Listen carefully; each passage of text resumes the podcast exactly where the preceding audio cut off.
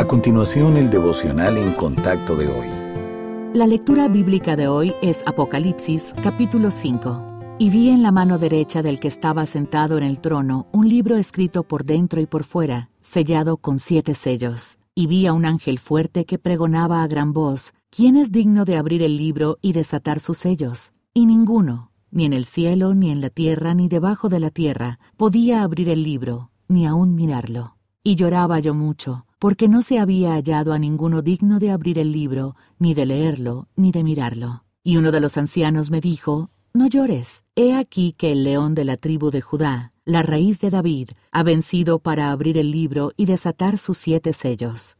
Y miré, y vi que en medio del trono y de los cuatro seres vivientes, y en medio de los ancianos, estaba en pie un cordero como inmolado, que tenía siete cuernos y siete ojos, los cuales son los siete espíritus de Dios enviados por toda la tierra. Y vino y tomó el libro de la mano derecha del que estaba sentado en el trono. Y cuando hubo tomado el libro, los cuatro seres vivientes y los veinticuatro ancianos se postraron delante del Cordero. Todos tenían arpas y copas de oro llenas de incienso, que son las oraciones de los santos. Y cantaban un nuevo cántico diciendo, Digno eres de tomar el libro y de abrir sus sellos, porque tú fuiste inmolado, y con tu sangre nos has redimido para Dios de todo linaje y lengua y pueblo y nación.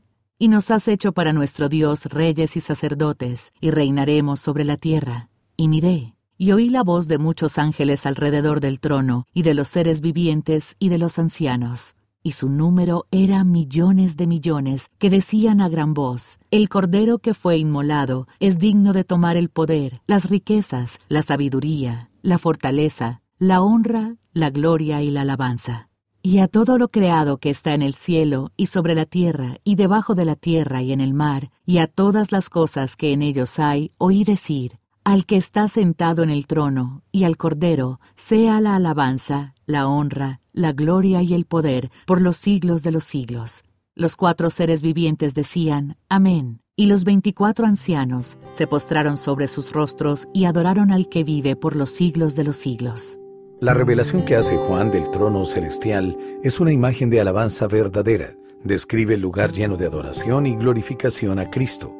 Los presentes están motivados a cantar su amor por Cristo porque saben quién es Él. Es el Cordero de Dios que quita el pecado del mundo. Él es el león de Judá, el único digno de juzgar la tierra y lograr su renovación. ¿Qué motiva a los creyentes a levantar las manos y la voz en adoración? ¿No debería ser la razón para alabar al Salvador por quién es? Para hacerlo, debemos tomarnos el tiempo para saber todo lo que podamos acerca del Señor. Esto se consigue mediante el estudio constante de la Biblia y al orar con menos énfasis en las necesidades personales.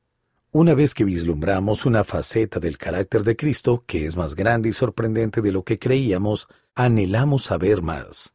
Tenemos hambre y sed de Dios porque solo Él puede satisfacernos de verdad.